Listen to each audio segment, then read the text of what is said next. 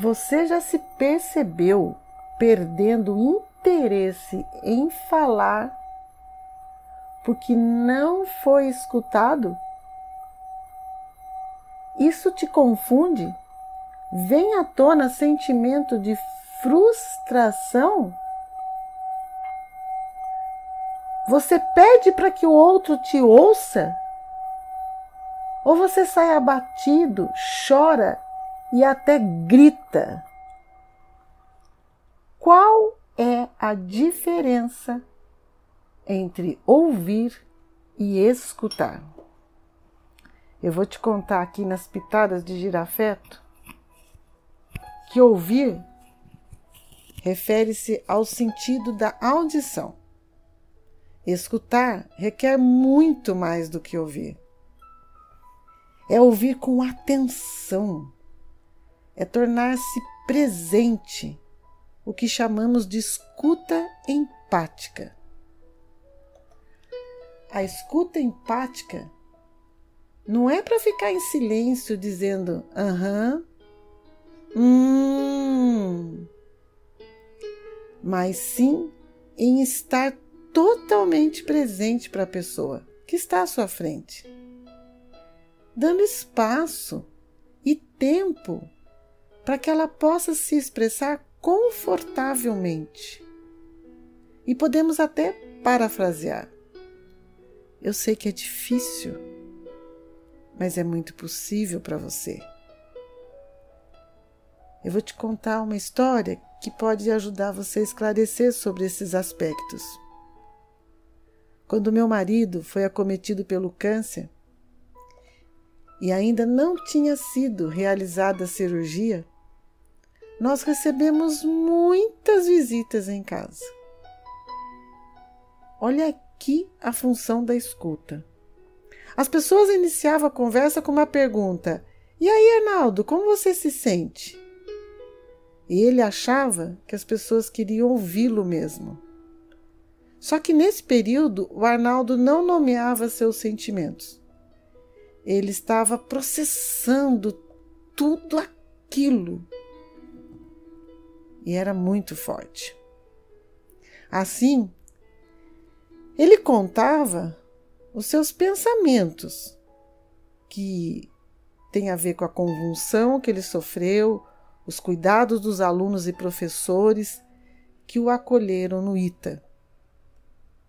Ele também desejava contar os detalhes do diagnóstico e as conversas com os médicos. Já as pessoas que o visitavam contavam outra história de uma doença fatal, de um parente e até suas próprias experiências diante do câncer. As pessoas que visitavam o Arnaldo muitas vezes interrompiam sua fala e diziam que tudo ia passar. Também havia pessoas que não diziam nada sobre o que ele contava e comentavam sobre o futebol, resultados, ou seja, mudavam de assunto.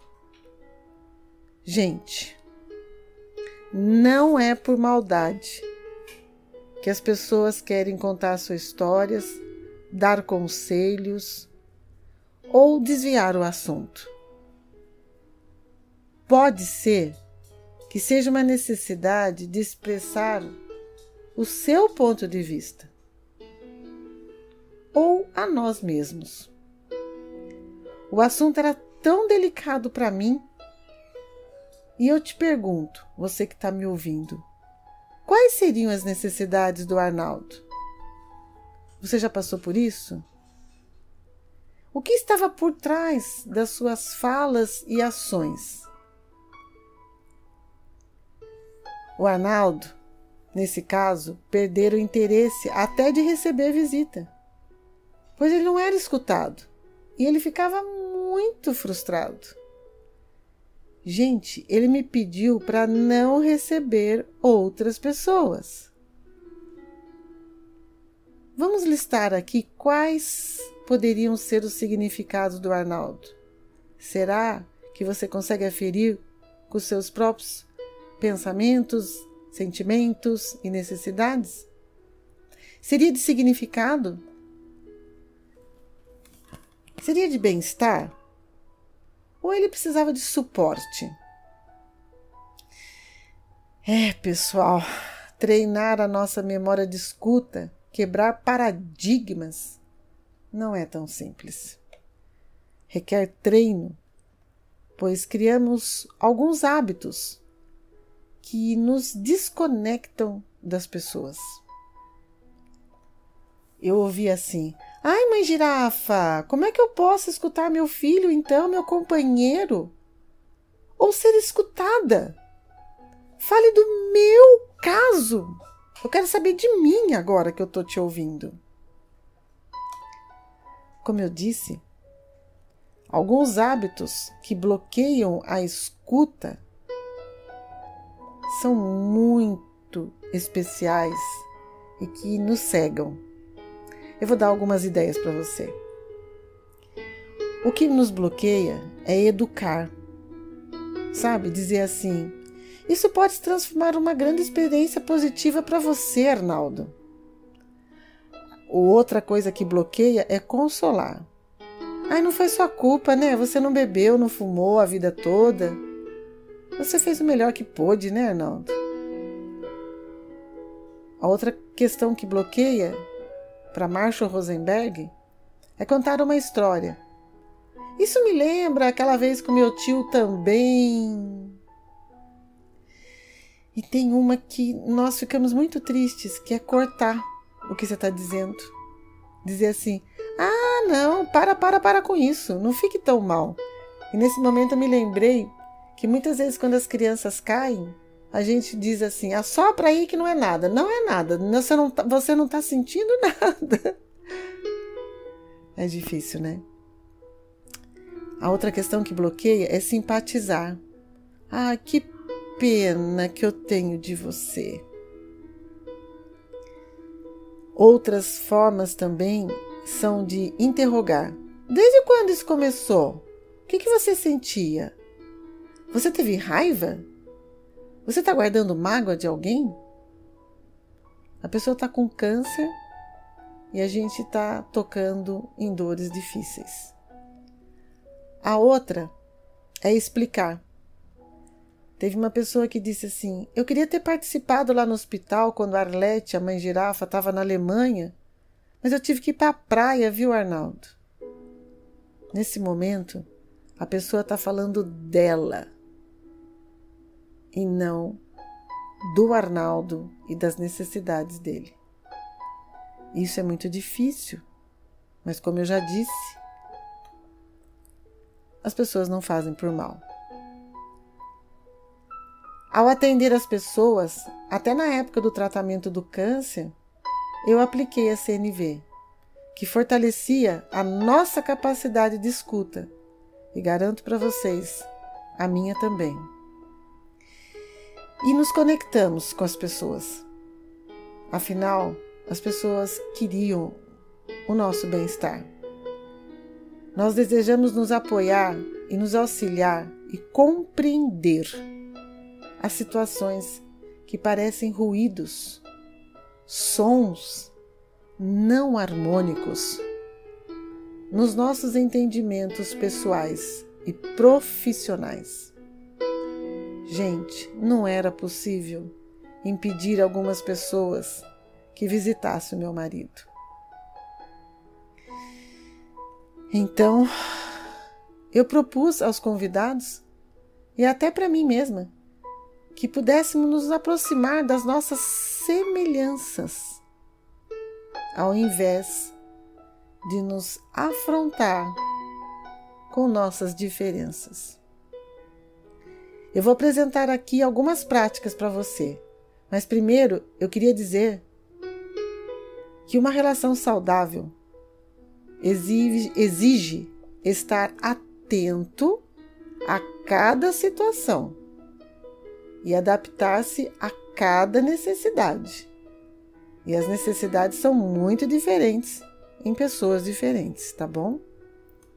Então vamos lá, veja esse exemplo se vai te ajudar. Ao invés de dizer: Você sabe que existem outros casos piores do que o seu, Arnaldo?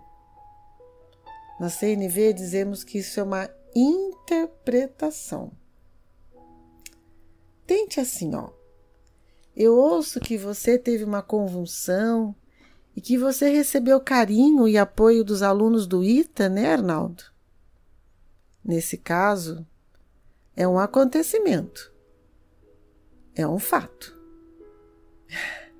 A conexão é mais fácil, gente. Isso é importante, porque as chances de ser ouvido, ouvida, são maiores. E quando dizemos sobre emoções, ainda mais. E nós podemos começar para que muitas pessoas nos imitem. Tente assim, de uma forma positiva, dizer assim: me parece, Arnaldo, que você está dizendo que seu diagnóstico é mesmo de um câncer raro no cérebro e que você ouviu atentamente as indicações do médico, não é isso? E que o seu corpo está normal. Eu ouço você dizer que nem sente dor, né? Mas está com medo, né, Arnaldo? O contrário, a desconexão seria assim: Será que o sangue da sua família é ruim? que o câncer do seu cérebro é porque você recebeu uma herança genética? Na minha família, Arnaldo, muitas mulheres foram acometidas de câncer de mama, viu? Por causa da genética. Gente, a empatia é uma potência natural em todos nós. E é também uma habilidade que pode ser intencionalmente fortalecida para a construção de relações significativas e conexões humanas. Você já recebeu uma escuta empática? Você que está me ouvindo? Não? Então conte comigo. Eu estou aqui para te oferecer. Obrigada por estar aqui nas Pitadas de Girafeto. Eu te aguardo na próxima quinta-feira. Posso te pedir uma coisa? Divide esse áudio com alguém. Eu vou ficar muito feliz. Gratidão. Até mais.